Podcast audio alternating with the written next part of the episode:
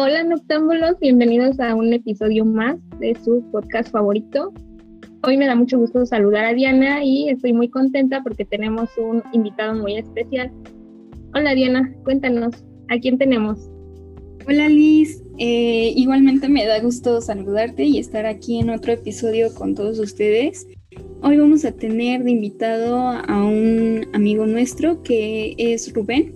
Él es estudiante de Derecho y precisamente es el tema del día de hoy, de Derecho en general, pero de una manera muy amena, ¿no? Bienvenido Rubén, ¿cómo estás? Muy bien, gracias a ustedes por la invitación, esta convivencia, este proyecto que tienen y pues feliz de estar aquí.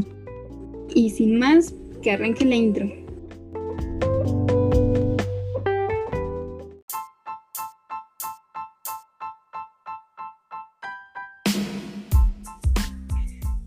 Bienvenidos al podcast Pensamientos de Insomnio. Donde el insomnio se vuelve charla. Segunda temporada con Diana y Liz.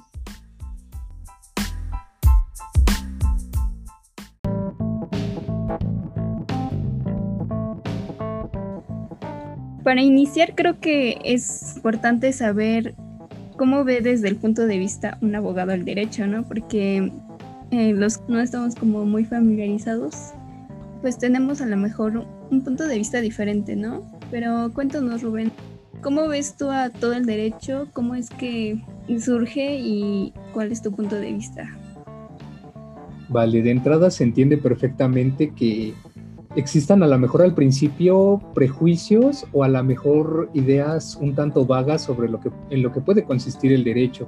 La noción que normalmente se tiene es como un conjunto de normas, un conjunto de reglas ¿no? que rigen cada una de las relaciones entre personas, que puede ser a nivel individual, familiar o incluso a nivel colectivo, como puede ser una nación o un estado encontramos este tipo de sistemas normativos desde la antigüedad. Yo creo que hasta ahora no ha existido una sola civilización o un solo grupo humano que no se rija por normas. El hecho de que sea la mejor una cuestión normativa genera por una sensación un poco sosa, tal vez, pero una vez que profundizas en ello y te das cuenta de su importancia, todo lo que posibilita en cuestión de desarrollo, en cuestión de dignidad, pues ya le vas encontrando esa pasión y te das cuenta del por qué es tan fundamental generar una cultura de legalidad, no solo abogados, sino también a cualquier persona, ¿no? Dentro de la sociedad, a final de cuentas somos seres sociales que necesitamos de la convivencia entre personas.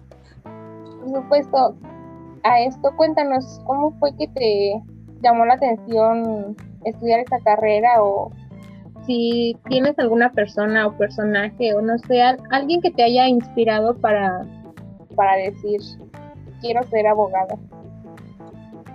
Voy a ser honesto con ustedes, yo nunca me vi estudiando derecho, la verdad es que fue una cuestión de suerte, por así decirlo. Cuando iba en la preparatoria yo quería ser psiquiatra. Obviamente no quedé en medicina, pero yo tenía que tener un, un plan B, ¿no? Como una salida de escape. Y pues yo pensé, sin conocer la carrera, en qué carrera puedo escoger que siga teniendo cierta presencia social, que siga teniendo estas posibilidades laborales y pues dije, pues vamos a derecho, ¿no? A ver qué sale. Y pues, oh sorpresa, ¿no? Fue, fue la opción en donde quedé y pues algo que influyó mucho fueron mis profesores. De entrada, porque son personas, claro, no esto es, no es generalizando, pero al menos los profesores que a mí me tocaron son personas con un nivel de cultura general muy, muy amplio y hablan muy apasionadamente sobre lo que se dedican. Entonces eso influyó en mí, digo, cuando escuchas a un profesor hablando tan hermoso de su trabajo, ¿no? siempre tratando de convencerte de que estás en la mejor carrera, de que no podías haber escogido una opción más adecuada, pues te entra la curiosidad, ¿no? Digo, algo muy bueno que sea tan apasionante debe ver aquí, ¿no? Para que los profesores hablen de esa manera sobre su profesión. Y pues yo me inspiré y dije, pues vamos a profundizar, vamos a darnos el tiempo de conocer. Pues una vez que te vas adentrando, ya te vas dando cuenta de la importancia y sobre todo lo que te ofrece, no solo a nivel laboral, sino que te hace crecer como persona, te hace ser más humanitario, te hace ser más empático también con las causas sociales y colectivas. Y pues eso fue lo que, lo que terminó por convencerme de que esta tenía que ser mi profesión. Sí, la verdad que muchas veces como que no buscamos el camino y el camino nos encuentra. No sé cómo explicarlo. Bueno, y creo que también algo que nos sucede mucho es que terminando la carrera vemos que en el campo laboral es súper diferente todo. Aquí me llamaría la atención preguntarte más o menos qué fue el cambio que viste más drástico entre lo que veías en la escuela y que luego dijiste en la práctica que esto no me lo enseñaron o que tal vez eh, es muy diferente a como lo pintan. Buena pregunta. Y relacionándolo con lo que acababas de mencionar, yo he aprendido que tampoco puedes decir que algo te gusta o no te gusta si nunca lo has probado o si nunca has experimentado nada. En mi caso, pues ya he tenido la oportunidad de experimentar tanto la parte académica como la parte profesional, aunque sea un poco. Y sí hay diferencia. Y es algo que a lo mejor no, no, se nos introduce como debería ser en la carrera, por supuesto. Durante la universidad, pues todo es muy color de rosa, todo es muy bonito. Pero ya cuando sales te topas con la realidad, una realidad que todos conocemos en México, que en parte se ve manchada por graves problemas sociales que tiene México. Uno de ellos es la corrupción, el nepotismo, malas prácticas por parte de, del gremio de abogados, que generan una impresión negativa al principio. Es como romper esa pequeña burbuja que vas creando por parte de la universidad cuando sales con ciertos ideales, queriendo cambiar al mundo, queriendo hacer justicia, y pues toparte a la práctica con procesos que son tediosos, engorrosos, que son lentos, que son pesados, sí genera un punto negativo, pero yo creo que no debería ser eso una cuestión como para desanimarnos, al menos los que quieran dedicarse al derecho o quieran estudiar algo que permita dar a la sociedad o que permita construir de nuestra sociedad pues un entorno mejor, ¿no? Claro, como todo creo que tiene el lado oscuro, por así decirlo, pero está súper que lo reconozcas y pues a mí me gustaría saber, tú ya sabes que hay cosas positivas y negativas en esto de el derecho y la abogacía y todo eso. Entonces, ¿qué, ¿en qué momento tú decides, obvio no voy a ser de los malos abogados? Se escucha raro, pero a lo mejor en algún momento nos podemos llegar a corromper, ¿no? A lo mejor todos hemos dado una mordida o algo así. ¿O cuál es tu objetivo al dedicarte a esto? Esa es una pregunta también muy interesante, ¿no? Porque justo cuando acabas de mencionar, al derecho también presenta ciertos dilemas morales, ¿no? La típica pregunta que te hacen los conocidos, oye, ¿tú defenderías a un narcotraficante? ¿Defenderías a un violador, a un asesino? O sea, son preguntas que en la práctica se dan en todo el día, pero sí te genera a lo mejor al principio ese dilema moral. Hay algo que no podemos perder de vista, no solo los abogados, sino cualquier persona de la sociedad, es que toda persona tiene derecho a la defensa jurídica y además la mejor posible. Entonces, cuando te topas con este tipo de situaciones, pues sí tienes que adquirir cierta objetividad, habilidad emocional para controlar ese tipo de cuestiones morales. Aquí ya es cuestión de cada persona y es que no podemos decir yo no puedo caer o yo no quiero caer en malas prácticas como corrupción o como tráfico de influencias, pero la verdad es que ya en el, en el campo laboral es muy difícil porque te das cuenta de que es un sistema que está tan, tan empapado, por así decirlo, de malas prácticas, entonces se te presenta una disyuntiva bastante compleja, que claro, hay personas en toda su vida jamás han cometido algún acto de corrupción o recurrido a estas malas prácticas, entonces son los que me sirve de ejemplo, ¿no? Yo creo que sí es posible, es muy difícil avanzar al principio si vas con esa mentalidad, pero pues yo creo que es lo que se debería de hacer. Sí, y en eso creo que tienes la razón y, no solamente aplicaría como para, como lo dices, a los abogados. Por ejemplo, imaginemos que, que hay un terremoto, ¿no? Y pues mucha gente se encuentra atrapada y demás. imaginemos que tú eres el rescatista, pues vas a rescatar personas, no te fijas en si, si se dedican a tal o si son malas personas en sí. O sea, como que dependiendo tu carrera ves a las personas de diferente forma, ¿no?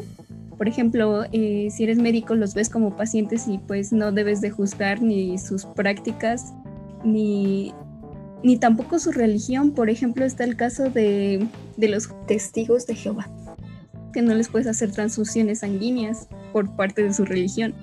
Pero tú en tu mente estás como de, pero si le hago la transfusión puedo salvar su vida pues no, son cosas que, a lo mejor le tocan a la parte ética y moral y aquí entra en juego el derecho, ¿no? En hacer como esa, esa normatividad, no sé, ese consenso y pues ponerlo por escrito. Del otro lado, a mí me gustaría saber un poco, y ya lo mencionabas antes, sobre la cultura de la legalidad. Y bueno, eh, creo que hay mucha desinformación y por ejemplo, yo, yo lo tengo muy arraigado porque pues creo que todos hemos sido víctimas alguna vez de un robo, ¿no? Y simplemente cuántas personas vamos y los denunciamos. Pues casi nadie, ¿no? Dices como que, ay, fue en la mañana, estaba súper apurado porque iba a mi trabajo, a la escuela. Además, no sé ni en dónde puedo ir a hacer esta denuncia y es más, ni sé si pueda proceder porque según tengo entendido, dependiendo el caso eh, y el tipo de delito y la cantidad de personas que van a reportar, procede o no procede una denuncia, ¿no? ¿Qué recomendaría eh, para fomentar esta cultura y que no se quede como en ese prejuicio?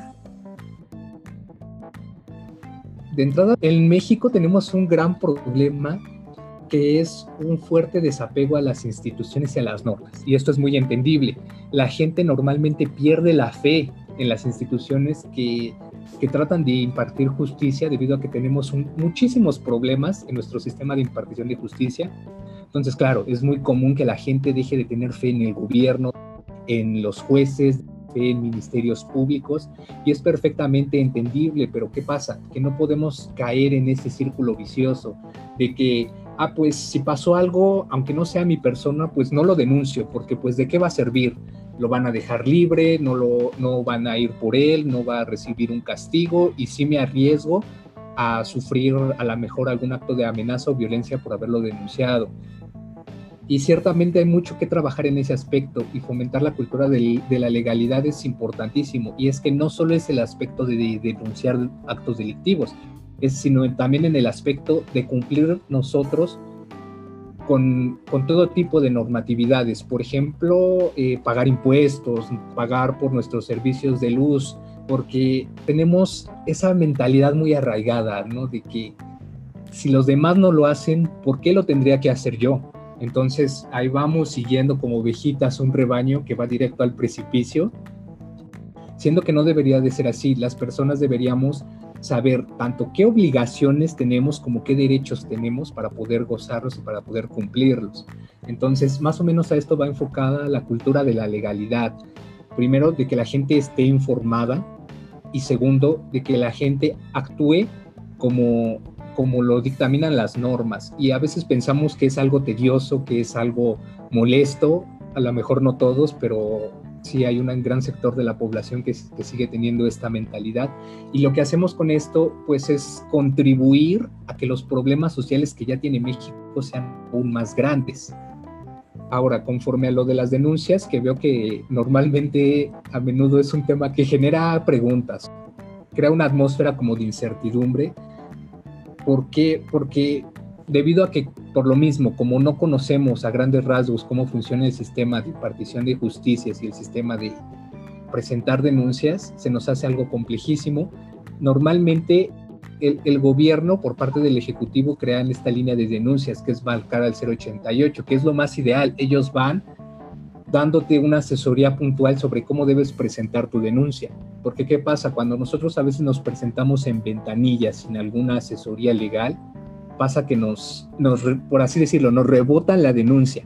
Y eso es debido a que muchas veces como no sabemos cómo se debe de proceder, vamos a la ventanilla equivocada y nos rebotan a lo mejor porque no, ese ministerio público no tiene competencia sobre tal asunto o no les toca a ellos recibir ese tipo de, denuncias y, y, nos genera este, esta sensación de incertidumbre.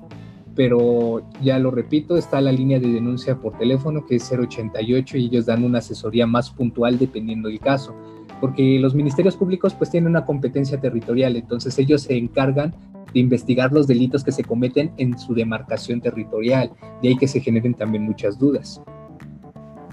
Sí, claro, perfectamente. Yo concuerdo contigo en que muchas veces es por parte de nosotros como que estamos acostumbrados a que no nos hagan caso, por así decirlo, y pues por eso lo dejamos como que hay así pues ya tocan muchos temas como que en tu opinión hay leyes en las que tú no estés de acuerdo o digas como que no deberían de ser como están estipuladas. En México tenemos muchísimos ejemplos, principalmente que vulneran derechos humanos. Y dentro de los muchos ejemplos que tenemos, ¿cuál es el que más controversia causa o el más citado o el más famoso? Pues es primero esta figura de la prisión oficiosa, cuando se trata de delitos. Por ejemplo, en el caso de violación. En el caso de violación, cuando se presenta una denuncia, el juez puede decidir si se dictamina prisión preventiva oficiosa. ¿Qué significa esto? Que esa persona, en lo que se investiga, si es culpable o si es inocente, tiene que llevar su proceso eh, internado en un reclusorio. ¿Y cuál es el problema? Que estos procesos tienden a llevar muchísimos años. No son, no son rápidos como deberían son, son muy lentos, son muy costosos. ¿Y cuál es el problema? Que también en México tenemos un pésimo sistema penitenciario. Nuestras cárceles están hacinadas, tenemos autocontrol, es un auténtico infierno. Entonces, a una persona que probablemente es inocente y tú la vayas a remitir a un reclusorio en lo que investigo si, si, es, si, si es culpable o no, pues de entrada ya le arruinaste la vida, le arruinaste la vida a sus familiares porque los reclusos muchas veces sufren de extorsión. O sea, los internos del penal los amenazan o los golpean para, para sacar dinero a sus familiares, ¿no? A, cambio de no ser apuñalado, a cambio de que le den de beber agua. Es, estos problemas, ¿quiénes los sufren más? Pues las personas de bajos recursos. Y ahora, esta figura de la prisión preventiva oficiosa no solo aplica para el delito de violación, también aplican para otros delitos, como puede ser la aportación de, armas de uso exclusivo del ejército, por ejemplo. Entonces, en lo que te investigan, si realmente tú tenías el arma o si alguien te la sembró a lo mejor ahí en tu carro, pues ya te arruinaron la vida, ya le arruinaron la vida a la familia. Estaríamos condenando a un martirio a personas que probablemente sean inocentes. Ajá, creo que es como una, una labor de ambas partes, ¿no? El tratar de ir mejorando desde la manera más plural, o sea, que sea en beneficio de toda la población en general. Y creo que, que se va logrando paso a paso, o sea, es como de muchos años. Por más de que esté escrito bonito en los diferentes códigos, llevarlo a la práctica sí es muy distinto y más porque estamos hablando del factor humano, que es de, lo más difícil con lo que trabajar, porque intervienen varias personas con diferentes pensamientos, puntos de vista. Y luego es muy difícil llegar a coincidir, ¿no? O, que, o como lo decíamos anteriormente, que es el lado humano que tenemos todo, ¿no? No podemos dejar de lado eh, subjetivo y solo enfocarnos en lo objetivo y por lo mismo luego no se llevan a cabo como deberían. Se nos olvida que atrás de esas personas que están inmersas en todo este mundo de la legalidad, también son personas normales, con sentimientos y demás, ¿no?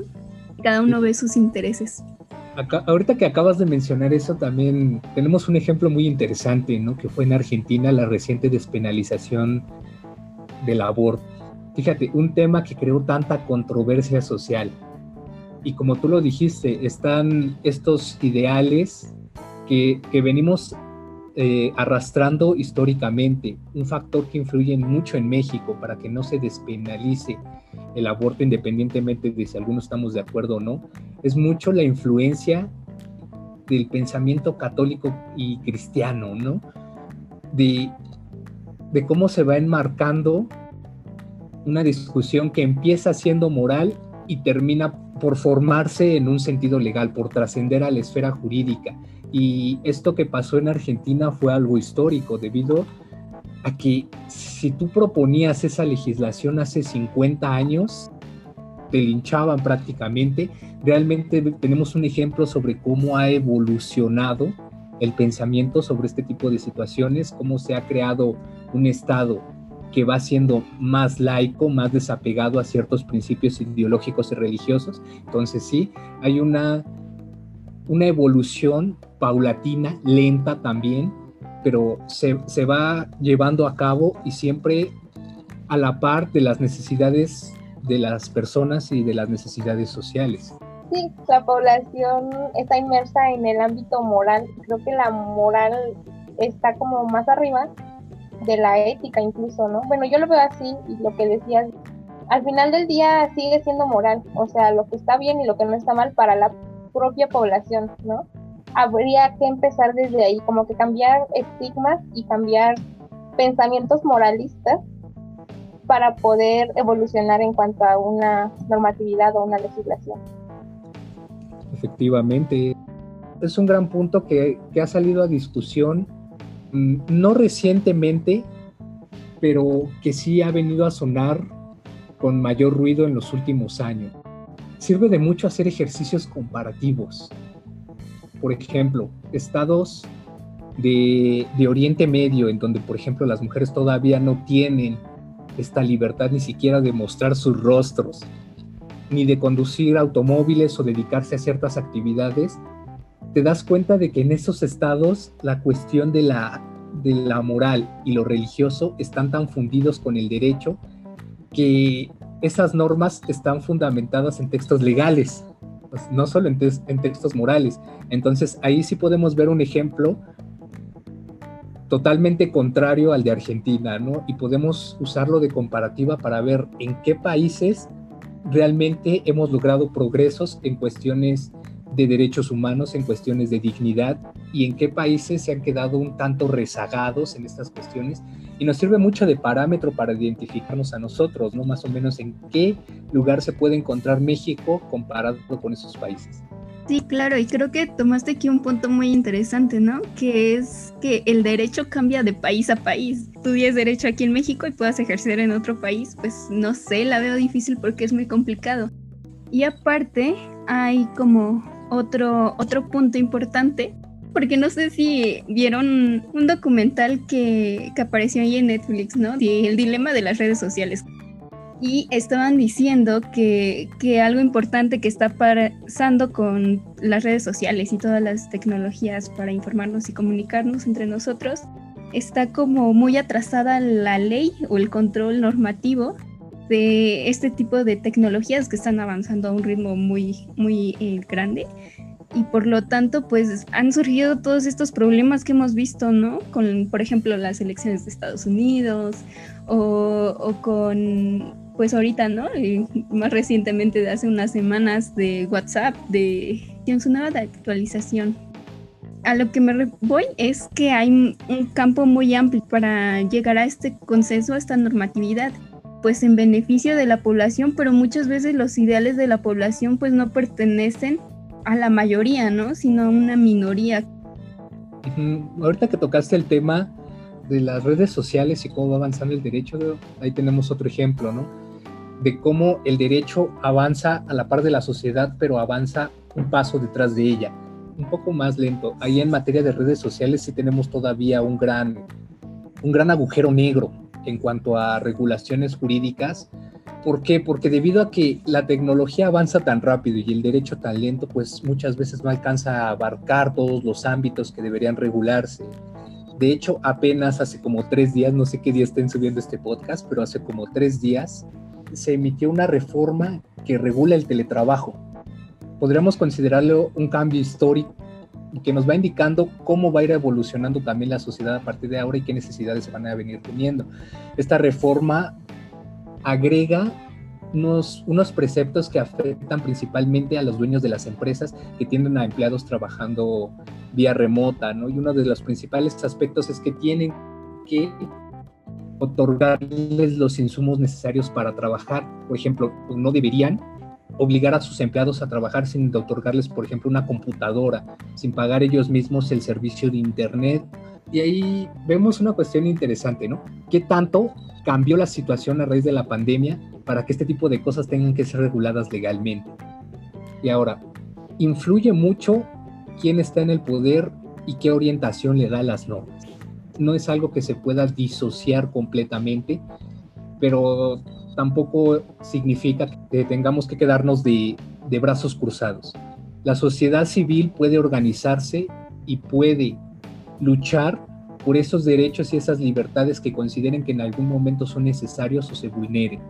Existen muchas formas para que esto ocurra, ya sea por la influencia de asociaciones civiles, también una cosa que influye mucho son los académicos, porque a veces los relegamos ahí como un lugar nada más a dar clases no realmente los académicos también influyen de cierta manera en cómo se deben orientar las políticas públicas. Y entonces hay un gran reto ahí que nos debe de competir a todos como ciudadanos. Creo que tomaste un punto importante y es justo lo que que nosotros tenemos un gran poder y la verdad que los cambios pues no ocurren de, de la noche a la mañana, ni, ni siquiera en mi generación, ¿no? Estamos este, trabajando para el cambio, pero pues no nos va a tocar a nosotros, pero pues siempre pensemos en un futuro mejor. Hoy fomentando, y más que nada es esto, ¿no? Fomentar esas ideas de cambio en los más jóvenes. Creo que de generación en generación como como que se va despertando este, este sentimiento de, que se puede y se quiere mejorar. Pues no perder de vista que nuestros ideales y nuestras emociones son lo único que nos pertenece a nosotros y aunque existan leyes y demás, no es como que ya existe una tecnología que te va a leer la mente y demás y te va a hacer cambiar tus ideales, ¿no? O tus ideas. Entonces, eh, creo que perdemos luego de vista lo que es la libertad. A todo esto, pues me gustaría también preguntarte como algún consejo o alguna recomendación eh, sobre aquellos que se quieran dedicar a lo que es ser un abogado, ¿no? O sea, las diferentes corrientes, porque vimos que se aplica para, para diferentes campos, pero ¿en dónde o qué áreas puede eh, entrar eh, la labor de un abogado? Mm, vale, me gustaría dar ahí dos respuestas. La primera es un consejo para los que les pueda interesar el derecho, a lo mejor si ya hay alguien estudiando derecho, que hay que salirnos un poco del derecho y de nuestra, de nuestra cotidianidad.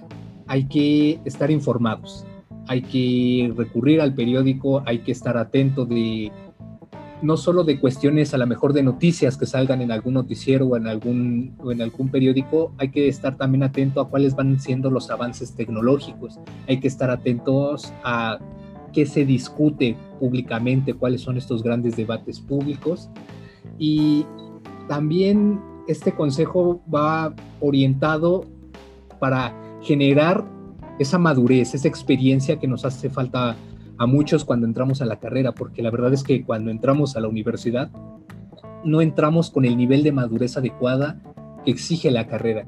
De ahí que se nos haga tedioso, muy técnico, muy, muy abstracto o muy lejano. Y eso puede hacer que, que, que se nos haga difícil la experiencia durante el estudio del derecho. Ahora, el otro consejo es que en esta cuestión de conocer el mundo, de conocer la vida pública, vas encontrando las zonas para poder diversificarte y poder encontrar a la mejor tu campo laboral, porque estamos acostumbrados a que generalmente pensamos en el abogado como el que litiga, como el que lleva asuntos en los tribunales, como el que, que redacta demandas, y realmente eso solo es una parte de la abogacía. Tenemos muchas otras áreas, puede ser notario público, los notarios públicos son funcionarios aburridísimos, la verdad, que se dedican a levantar este, escrituras, este tipo de documentos que dan como fe pública de que, ah, mira, existió esto, ¿no? Las patentes, los diseños industriales.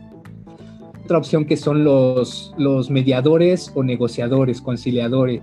Son estas personas que son como jueces, pero sin ser jueces. Se dedican a, a recibir a gente con problemas que quieren arreglar conflictos sin llegar a un juez, por así decirlo. Ah, también puede ser ministerio público, ¿no? Trabajar en la fiscalía. Son las personas que trabajan en el gobierno que se dedican a investigar a los, delitos, ayudar a las víctimas. También ven por los que son menores de edad y que quedan sin, tutores, sin padres. Entonces el ministerio, los que son ministerios públicos ven por esas personas. También están los diplomáticos en el sentido internacional, embajadores, cónsules, a mediar entre relaciones entre países, por ejemplo. Puede ser eh, defensor público, puedes también dedicarte al periodismo, porque eso es algo que poco se comenta y la carrera de derecho te abre las puertas para ejercer una actividad crítica sobre la sociedad, de ahí que puedas dedicarte al periodismo. Muchos también optan por la literatura, ahí tenemos a grandes escritores que han sido abogados, ahí tenemos a Carlos Fuentes, actualmente tenemos a Jorge Volpi. Realmente el abanico de posibilidades es, es bastante amplio, el derecho premia la creatividad. Ahorita que se dan lo de las nuevas tecnologías, ahí también hay un apartado muy interesante que aún está sin explorar y que va a tener mucho peso en el futuro y estar atentos a cómo va evolucionando la sociedad y cuáles van siendo los avances y discusiones públicas. Pues sí veo que es muy amplio el campo laboral, por así decirlo. Y pues, no sé, como que tú ya has pensado hacia dónde te quieres dirigir o realmente lo que quieres hacer. Mm, es una pregunta igual compleja porque creo que no puedes decir que algo te gusta si nunca lo has probado. Entonces, ¿cuál es mi propósito? Probar en diversas áreas. No sé, a lo mejor yo digo que me gusta el aspecto penal, ¿no? Llevar asuntos ante tribunales que son generalmente eh, por motivos de algún delito. Pero realmente todavía no tengo una idea fija, también tengo un proyecto encaminado a lo que es el compliance empresarial. El compliance es una asesoría que se da a los empresarios sobre cómo deben cumplir con sus obligaciones jurídicas. ¿Cómo puede ser declarar impuestos, cumplir con, con normatividad administrativa, tener, cumplir con normas de, de protección civil, ya saben, lo, típico, ¿no? Que tu establecimiento tenga las salidas de emergencia pertinentes, que los precios de los productos que vendes pues estén allí en un cartel visible al público, que se respeten a la mejor derechos de, tus trabajadores, ese tipo de cosas. Sí, claro, creo que eh, hay varias áreas de oportunidad y el punto como siempre es ser creativos y estar innovando, ¿no? Porque eso abre muchas puertas. Qué mejor hacer algo que nadie más hace. Creo que es muy bonito. Eh, hablando sobre esta otra parte que creo que todos debemos de tener muy en cuenta, que es la responsabilidad que tenemos como profesionales de cierta área, eh, me gustaría hacerte dos preguntas. Eh, la primera es, ¿en dónde puedo conseguir información o dónde me puedo informar de manera este, verídica, por así decirlo, o en fuentes de confianza? ¿Y cómo le hago para interpretar esta información? ¿no? Y esa es mi otra pregunta. ¿qué escenarios ves tú de oportunidad para como enriquecer nuestra cultura de la legalidad y que, y que no nos agarre de imprevisto, ¿no? Por ejemplo, ahora que ya estamos entrando a este mundo de adultos y de usar pues ciertos mecanismos, ¿no? Que implican algo legal. Por ejemplo, el SAT, muchos lo conocemos y lo ubicamos, pero no sabemos cómo funciona. ¿Cuáles serían tus recomendaciones? Vale, la primera y sería como muy en general y para estar informados no solo en temas de derecho, es estar muy atento a lo que pasa en la sociedad a través de noticias, eh, periódicos confiables, noticieros confiables, periodistas confiables. Esos medios pues todos los conocemos, todos sabemos cuáles son, para estar enterados sobre cosas, sobre procedimientos que al final de cuentas nos competen a todos estar informados también sobre a lo mejor cuáles son nuestros derechos y nuestras obligaciones. Entiendo que es, ese apartado pues puede ser bastante confuso debido a que pues en México tenemos una auténtica jungla de normas, de leyes, de reglas por todas partes. Pero una cuestión interesante es acercarnos a veces a las instituciones y a las dependencias.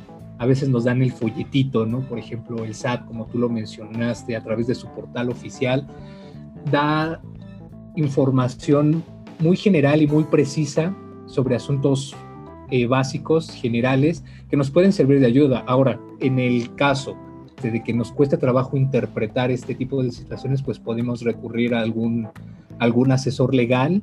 Realmente habemos muchos en el país.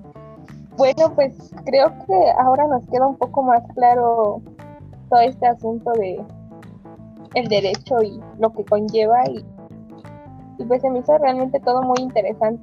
A lo mejor se surgen más preguntas, pero siento que es como algo muy complejo, entonces, y pues no sé, no sé si quieras agregar algo más, Rubén. Otra recomendación para quienes a lo mejor estudian derecho quieran estar al tanto es el uso adecuado de las redes sociales. Eh, principalmente Twitter. Tenemos a múltiples personajes, personas muy ilustres. Tenemos todo tipo de personajes, claro, pero también tenemos personas muy ilustres del ámbito de la abogacía que generalmente son muy generosos en cuanto a compartir sus conocimientos jurídicos. Hay personas a quienes yo admiro muchísimo. Aquí en México, por citar algunos, está eh, el doctor Miguel Carbonell, tenemos exministros de la Suprema Corte, como podría ser Arturo Saldívar, José Ramón Cosío. Todas estas personas son muy activas en redes sociales y están muy atentas a las discusiones públicas. Seguirlos para los que son amantes de, las redes sociales puede ser muy enriquecedor en muchos aspectos, no solo en cuestiones jurídicas, sino también en cuestiones de cultura general. También vuelvo a repetir, acercarnos a la literatura, acercarnos a la información, no solo jurídica, sino información en general, avances tecnológicos, descubrimientos científicos, todo aquello que pueda ayudar a enriquecernos personas para posteriormente ser mejores profesionistas, ser más empáticos con la gente. Siento que ahora nos quedó más claro como que todo esto, este tema del derecho y como que ahora tenemos un panorama más amplio y ves ahora no solo sabemos que existen abogados o que solo puedes dedicarte a defender o no sé, sino que hay mil otras cosas en las que te puedes enfocar. Eh, repetimos que la moral como que puede ser algo bueno y algo malo, o sea, puede poner como trabas y a la vez puede hacer que avancemos, pero todo es cuestión de la población, de las personas. Y pues nada, creo que fue muy interesante la plática que tuvimos contigo. Te agradezco mucho y si en el camino surgieran más preguntas, pues creo que podríamos hacer una segunda parte o enfocarnos en un tema en específico porque ya vimos que esto es muy amplio. Entonces, Rubén, te agradezco mucho y pues gracias. Al contrario, yo agradezco la invitación igual las felicito por este proyecto personal que han creado, me parece que lo han hecho excelente y pues muchas gracias, estamos igual en contacto. No, la verdad que gracias a ti, fue un muy buen episodio, estuvimos enriqueciéndonos de mucha información, por regalarnos tu tiempo, por ilustrarnos un poco en todos estos temas. Espero, Noctámbulos, que les haya gustado mucho este episodio y bueno, nos vemos en uno próximo. No olviden eh, seguirnos en Instagram estamos como pensamientos.de insomnio. Todo junto y sin espacios. Pasen un bonito, bonito día.